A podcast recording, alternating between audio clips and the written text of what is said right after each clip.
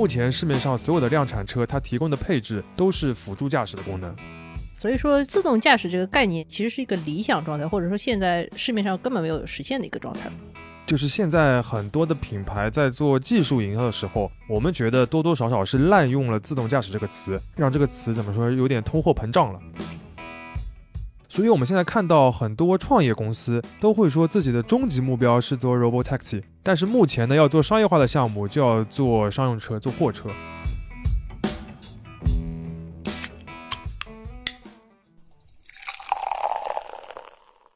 这里是商业就是这样。大家好，我是肖文杰，我是冰清。最近呢有一起交通事故引发了很多针对这个自动驾驶的讨论。就是八月十三号的时候，有一位三十一岁的一位车主驾驶他的蔚来 ES 八，在沈海高速韩江段上面，他撞上了一辆停在路上的那个施工车啊，就不幸去世了。根据逝者的家属的代理律师的说法，当时这辆 ES 八的这个 NOP 系统，中文名字是领航辅助系统，是开启的。那这个系统呢，它是允许驾驶员在手握方向盘的情况下放开双脚的。然后这个车辆可以自己刹车、加速，保持在一个车道上，或者变换一个车道，也就是很多人讨论的这个所谓自动驾驶的这个功能。嗯，我们觉得这个事情本身是挺重要的，也想要针对这个事情来做节目。但是原本想法是先等一等，因为目前警方的调查结果还没有出来，事实层面的信息基础其实是不够多的。但是呢，我们后来发现，就是针对这件事情的有一部分讨论吧，它焦点有一些分散。而且有一些我们觉得很重要的相关信息反而有点被忽略了，所以我们还是想要做一期节目来谈一谈自动驾驶这件事情。当然，我们不会什么都聊啊，因为这个自动驾驶这个话题太宏大了，我们也不是技术的专家，所以我们主要还是聚焦在三个问题，都是与自动驾驶的商业化运用相关的。首先就是自动驾驶这个词，它到底是不是一个过度的营销？第二个问题是，目前在乘用车上面使用的所谓自动驾驶这个技术到底安不安全？第三个是自动驾驶技术的商业化应该来如何进展？嗯，因为我实在是不太懂车啊，所以说这期还是跟之前一样，肖老师来主要来讲，我来提问。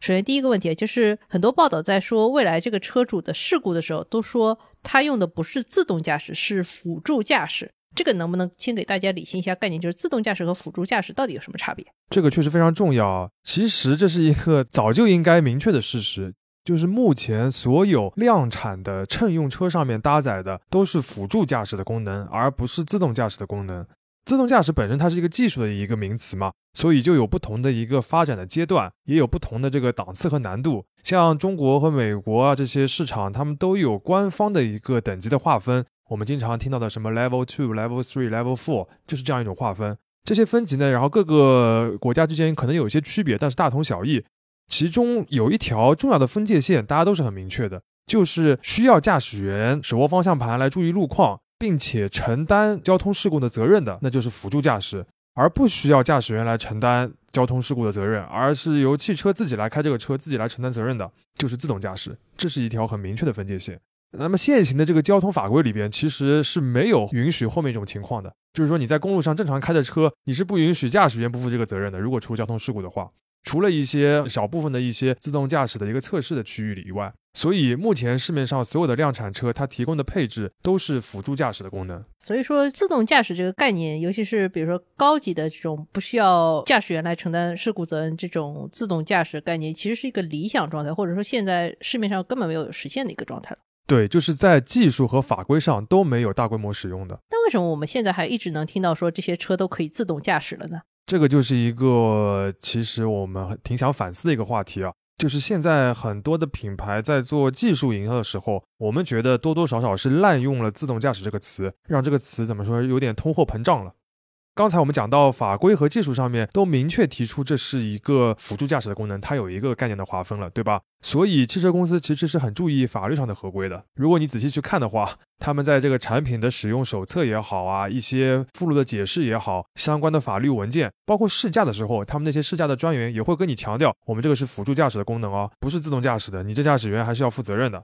但是呢，在更大的范围里边的这些宣传也好啊，或者舆论当中。有意无意的会打一个擦边球，就是让你把它的这个系统、这个技术和“自动”这个词联系在一起。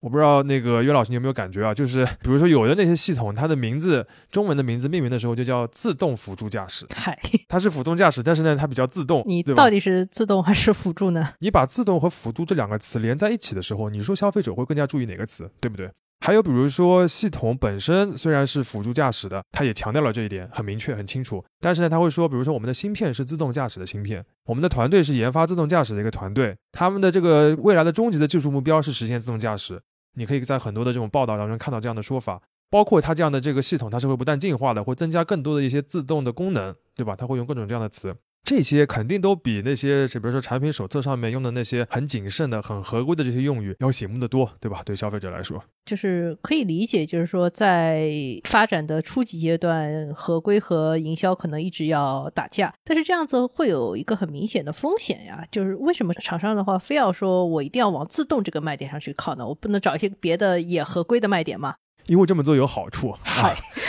现在比较领先的一些做辅助驾驶功能的乘用车的品牌，主要是一些电动车的一些创业公司。嗯嗯，比较新的一些我们所说的新势力嘛，对吧？嗯他们在这个方面确实是比较领先一些传统公司的，这也是他们的产品相比较于传统燃油车的一个最大的卖点，比电池还要重要的卖点啊，因为这能体现出他们技术的先进。还有一点就是，一些同行的竞争对手，他已经把自己和自动驾驶很紧密的绑定在一起了。别人都说自己很智能啊，很自动，然后你在那边一个劲的强调，我只能辅助你啊，对吧？这显得很弱。还有，我也听到过一些看法，这个仅供大家参考，就是特斯拉在这个当中可能也是有一定的带头作用。啊，就是你首先把这个市场给做坏了，对吧？特斯拉呢，它是这个我们讲到的辅助驾驶功能引入量产车的一个先行者，它的那个系统名字就叫 Autopilot，这个名字一看就起的不好。然后它在翻译成中文的时候呢，就是翻译成自动巡航系统。怎么说呢？就是特斯拉一开始就把自动驾驶这个词引入到了量产车当中，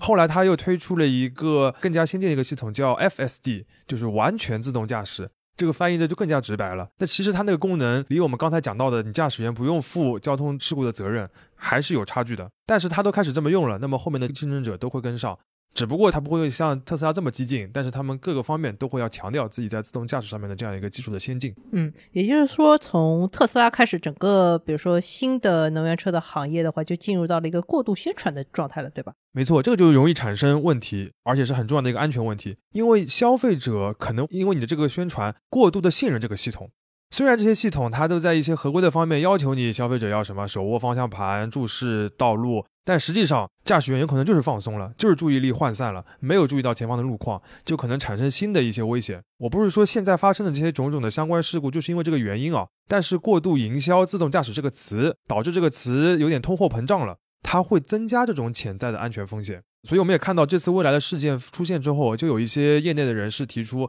要规范行业的这个技术用语，辅助驾驶就是辅助驾驶，无人驾驶就是无人驾驶，不要让这个技术的用词通货膨胀。刚才你提到，就是说过度信任这个系统所带来的一种潜在的威胁，对吧？这个其实我一直有个疑惑，就是说这个辅助系统，它既然可以说自己去刹车啊、加速或者变道，甚至还可以根据导航我自己去把这个车开起来，它为什么又强调说你的驾驶员要随时接管这个系统，要保持注意力？这个听上去本来就有点矛盾，对吧？对，这个其实就是我们前面提到的第二个话题，就是这样一个功能它到底安不安全？在技术上面我们没有办法去讨论太多，但是我们可以从产品的使用场景和产品本身的价值来探讨一下这个话题。现在的这些辅助驾驶的功能呢，它的使用场景主要有两个，一个是高速公路，一个是城市的快速路，比如说早晚高峰上面很堵的这些高架。能在这些场景应用这个功能，是因为它们都是封闭道路，路况呢相对比较明确，也比较简单。那么在这两个场景下面，这个辅助驾驶功能带来什么样的价值呢？有两个，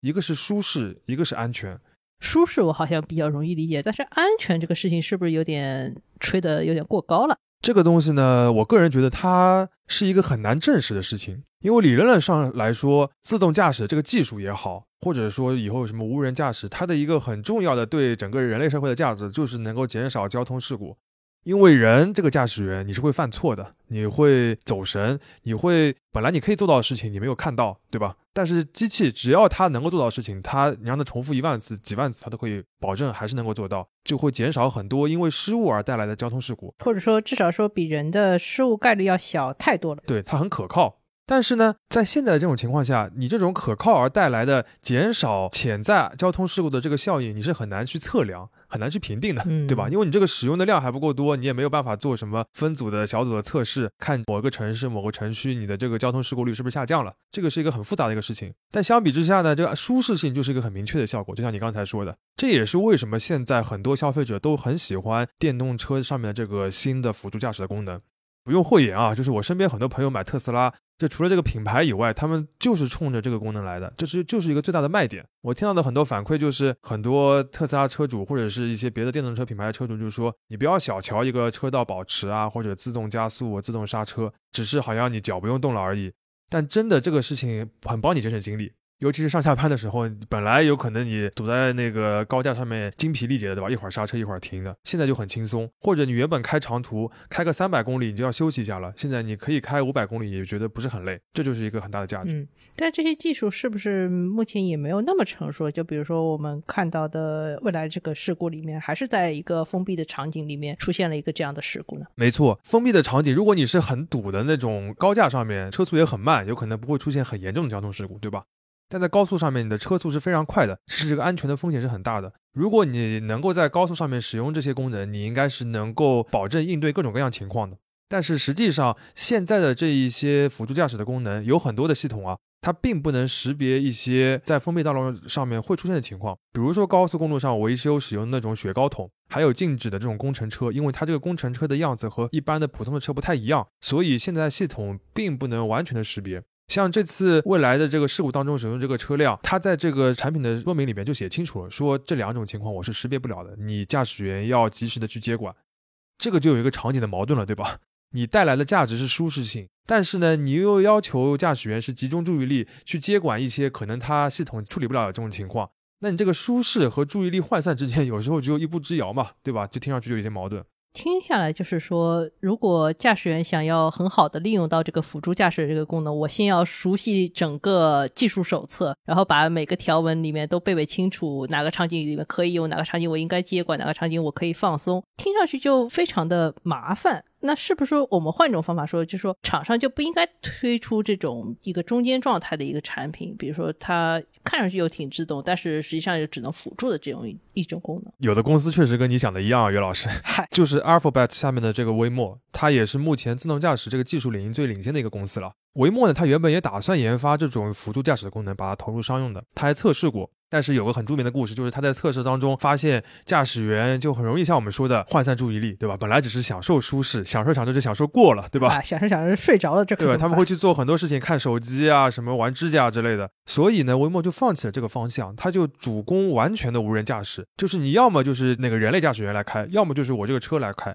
没有这个中间状态了，但是更多的公司它不是这么来考虑这个事情的。他们觉得自动驾驶的这样一个技术的进步应该是循序渐进的，一步步来的。一开始可能只能那个自适应巡航，对吧？跟车。后来呢，我能够变道，然后一开始我只是在高速公路上能开，后来呢，我能够在城市道路当中能够识别行人啊，能够识别信号灯，最后再实现完全的无人驾驶。这也是我们前面讲到的，从 Level One 到 Level Five 这个不同级别的这样一个设定的一个初衷。而且每个过程这个进步都是需要充分的实践测试，积累很多数据，然后机器来深度学习之后才能往前进的。这个也是像特斯拉以特斯拉为代表这些公司他们的一个技术路径和想法。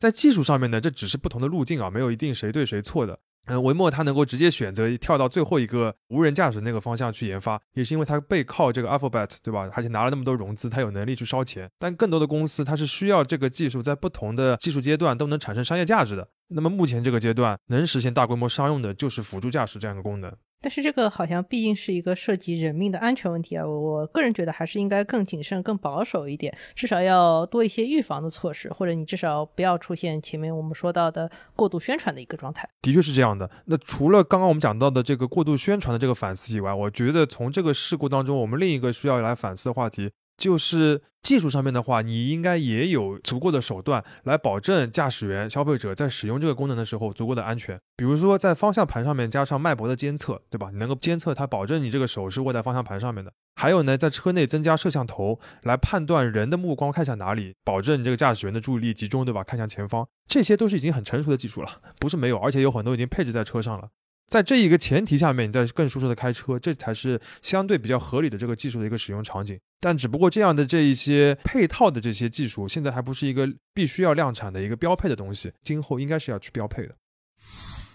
刚才肖老师讲到有一个点，我还挺在意的，就是前面提到商业化的问题。既然说现在乘用车上面的辅助驾驶功能的话，在安全性上有争议，那么除此以外，就说自动驾驶的技术的话，还有什么别的商业化的出路吗？还是说一定要像威某一样，有一个非常有钱的爸爸一直养着它呢？这就是我们前面讲的第三个话题啊，对吧？就很重要，商业化这个话题。首先，关于刚才讲的这个辅助驾驶的这个商业功能，我还想先补充一下。现在行业里边对于自动驾驶这个技术的终极商业模式是有一个比较统一的判断的，就是所谓的 robotaxi 无人出租车队，就是一个城市里边，对吧？人的移动除了你用公共交通啊、轨道交通以外，就是靠乘这些无人驾驶的出租车来实现的。然后人只要付出行的这个服务费就可以。之前的节目里面也提到过，像滴滴这样的公司都是以此为终极的一个目标的，但这条路离实现还很远，对吧？现阶段的这个辅助驾驶的功能呢，除了为无人驾驶出租车积累技术能力，以及为现在的这样一些电动车提供卖点以外，本身也可以成为一个重要的收入模式。比如像特斯拉，它就把这个所谓的 FSD 完全自动驾驶变成一个可以订阅的一个软件的服务，你要么一万美元买下来。要么呢，你每个月付一百九十九美元来订阅。这个技术是不是从微软那里学来的？有点这种感觉，对吧？像过去买 Windows 那种感觉。嗯，国内呢，像未来也是类似的，只不过价格稍微便宜点，每个月六百八十元来买这个 WPS，来买这样一个辅助驾驶的功能。目前呢，特斯拉的这个今年的季报里边呢，没有公布这个软件部分的收入，但他去年公布过一部分，然后有很多的呃分析师来推算，他当年刚推出没几个月，这部分的收入已经达到了呃接近十亿美元。然后我们也看到，今年有很多分析师非常乐观的，觉得五到十年之内，这样一个所谓的辅助驾驶功能的这个软件的订阅。就可以成为特斯拉一个最主要的利润来源，就比车本身卖车本身还要赚钱。我觉得分析师的乐观都不要信啊。首先，其次就是说特斯拉技术领先，对吧？商业模式也领先。如果他吹牛不那么领先，可能就更好。没错，这个吐槽有点精准了。那回到刚才岳老师问的商业化这个话题，其实我们前面讨论的，不管是辅助驾驶作为卖点也好，作为软件的订阅也好，或者是终极的这个无人出租车也好，讨论的都是乘用车。那么自动驾驶除此以外，还有一个重要的一个应用的领域，也是现在更加可行的一个方向，就是在商用车领域，也就是货车的自动驾驶。嗯，这个听上去比人安全多了啊。当然，这个也是分不同的情况的。首先一个就是封闭环境下的商用车的场景，比如说机场啊、港口啊、矿区啊、工厂的园区啊等等的，这个是目前自动驾驶最现实的一个应用了，也确实已经开始使用了。你在很多地方都能看到了。这背后有几个因素。首先是技术层面，就是这些地方都是封闭的园区，路况更加简单，对吧？而且很多时候这个车开的路线都是规定好的。大家想象一下，早年这种拉煤的小车都是在一个轨道上面运行的，这个路线可不是规定好的吗？没错，所以这个时候自动驾驶的这个系统它就不需要应对那么多复杂的情况，它在技术上面是很可以实现的。其次就是商业模式现在已经成立了，这些场景他们有很大特点，就是有很多货运车辆的需求，比如说机场的那个托运行李的车辆，对吧？港口集装箱的货车。这些需求目前都面临一个统一的麻烦，就是招不到人。因为开这些车的这个工作很辛苦，地方又比较偏，然后呢，不论刮风下雨都要去做，而且经常要倒班，对吧？你因为你不是只做那个八个小时的，你有可能要一天二十四小时或者十八个小时都要在运转的。也就是说，一辆车有可能要配两个、三个驾驶员，而且呢，这个工作的收入也不是很有竞争力。我问过一些机场的人，还有包括一些港区的一些朋友，他们就是说过去。这些地方五年、十年之前还是能招到一些年轻人来这边当司机的，但现在他们都不愿意了，说还不如去城里面送外卖，收入还比这边高，还没有那么辛苦。对啊，同样是开车，那我还不如开个滴滴，对吧？而且就这么一个没有太高竞争力的这样一个工作，对于这些场所的这个运营来说，也是很大的一块成本，是除了车辆本身以外的第二大的一个成本，有的时候比油费还要高。那么这个时候，如果你能够实现无人驾驶，就可以一劳永逸的解决这个人力上面的一个困难，对吧？也就是说，你用这个自动驾驶的技术，能帮你省下一个司机每年十几万，甚至是数十万的这个人力成本，而同时，这个技术本身增加的成本是完全可以低于这个数字的。一般来说呢，像提供这些自动驾驶的这些供应商呢，都是一些创业公司，他们会和卡车的这个合作商一起来开发这个能够实现自动驾驶的，然后适用于一些特定场景这样一些车辆，做定制车型了。没错，然后这些创业公司他们会负责运营和测试，那么他们收的呢一部分是和这些卡车的一个技术的合作费用，对吧？另外一部分呢就是实际运营的这些费用。当然，有些时候我们看到有一些，比如说机场，他们也会买一个打包的服务，反正就是我一年付你一笔钱，你帮我把这些，比如说托运行李车这几条线路给解决了。这样一笔钱，据我们了解，都是远低于原来要付给司机的这个人力成本的。所以说，对于创业公司、供应商来说，他能赚到钱；这些场景来说，他们也是可以节省一下成本的。所以这个商业模式就已经成立了。这样就很容易理解为什么说在这种封闭的区域里面可以把这个商业模式做起来。不过听上去有一个问题，就是说这个场景还是比较有限的，车的总量也有比较明确天花板。比如说你的港区就是那么几个，飞机场就那么几个，这个需求总量是可能是比较恒定的，对吧？没错，就是这个场景当然也不小了，对吧？因为现在这个物流行业还是很发达的，但是相比较于更广大的这样一个范围里面的话，它还是比较小的。自动驾驶就和很多的技术一样，它的商业价值要最大的化的话，就肯定要尽可能多的、尽可能频繁的被使用。呃，那么在货车这个领域，最频繁的这样一个场景，还是公路上开的这些卡车，这个可以理解，对吧？现在我们就可以看到，有很多公司，他们都把主要的精力放在研发自动驾驶的干线的卡车上面，就是所谓的这个在高速公路上开的，或者是大的公路上开的这些卡车。比如说像之前上市的图森未来啊，还有国内有几家，比如银澈科技啊。主线科技等等，他们都是做这方面的这个业务的。包括像现在我们前面提到那个维莫，他们也开始做一些商业化的项目，也是在做卡车。这里插一句，所谓的干线物流，就是刚刚肖老师没有解释特别清楚，就是干线的意思就是我只负责从 A 点到 B 点，比如说我只负责把货从北京的一个集散中心运到郑州的一个集散中心。至于在北京市内怎么运和在郑州市内怎么运，我是不管的。它其实就是跑一个非常简单的路线，所以我想起来这个事情是可以做自动驾驶的，对吧？对，因为从这个集散中心到那个集散中心当中，可能有百分之九十或者九十五的路程都是在一个比较封闭的道路上面实行的。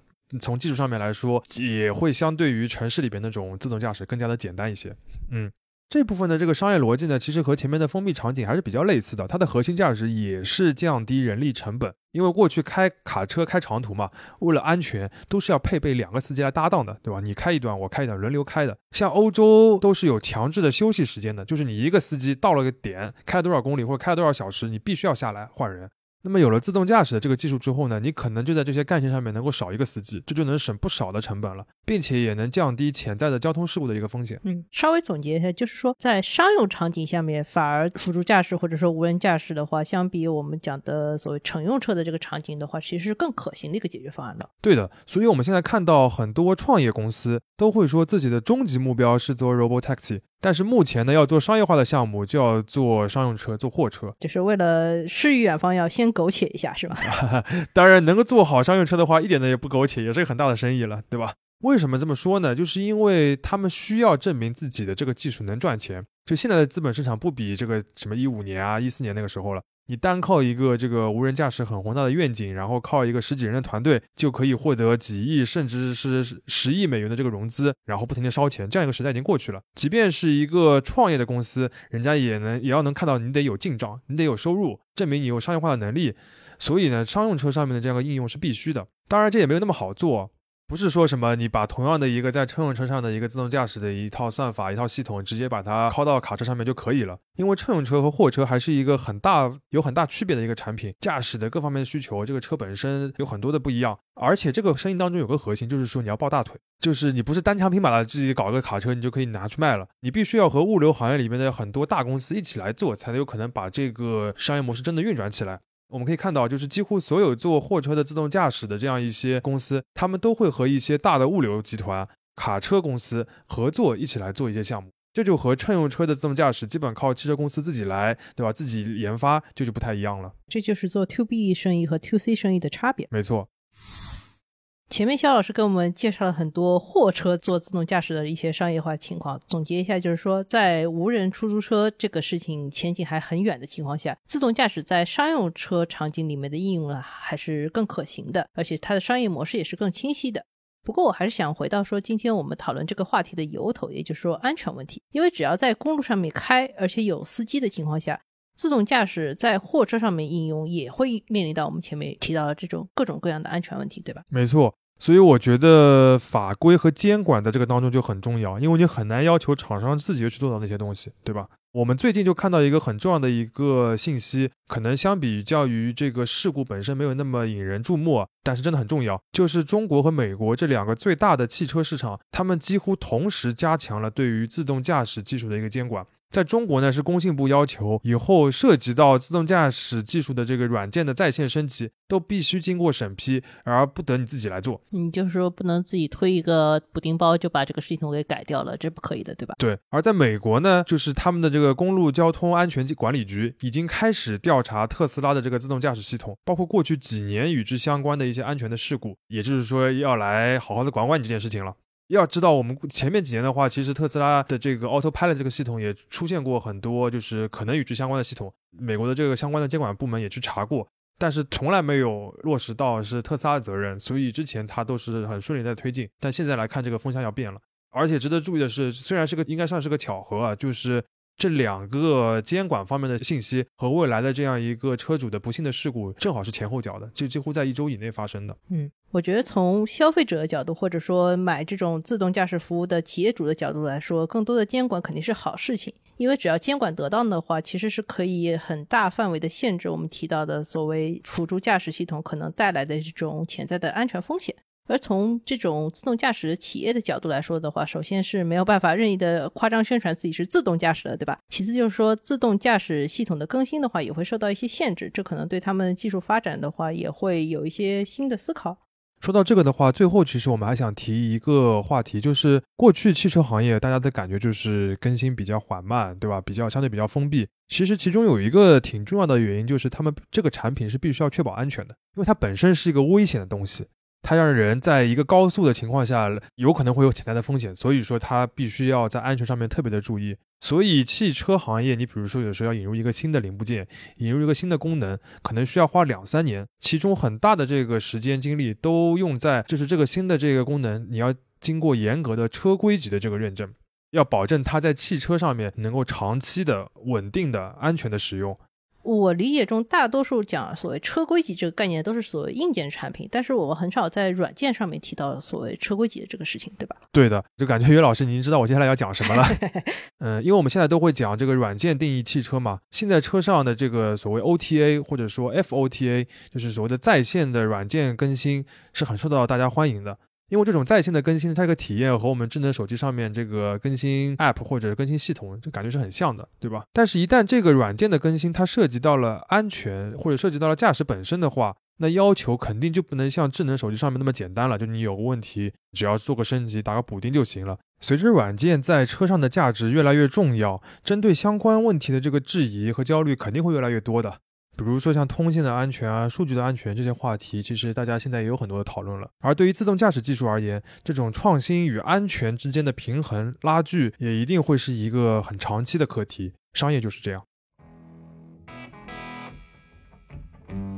感谢收听这一期的《商业就是这样》。你可以在苹果播客、小宇宙、喜马拉雅、网易云音乐、QQ 音乐等平台收听我们的节目。微信公众号“第一财经 eMagazine” 也会推送每期节目的内容。如果喜欢我们，欢迎你在苹果播客等平台给我们五星好评。也期待你在公众号或各个平台与我们交流，分享你感兴趣的话题。我们会尽量回复每一条留言。下期见。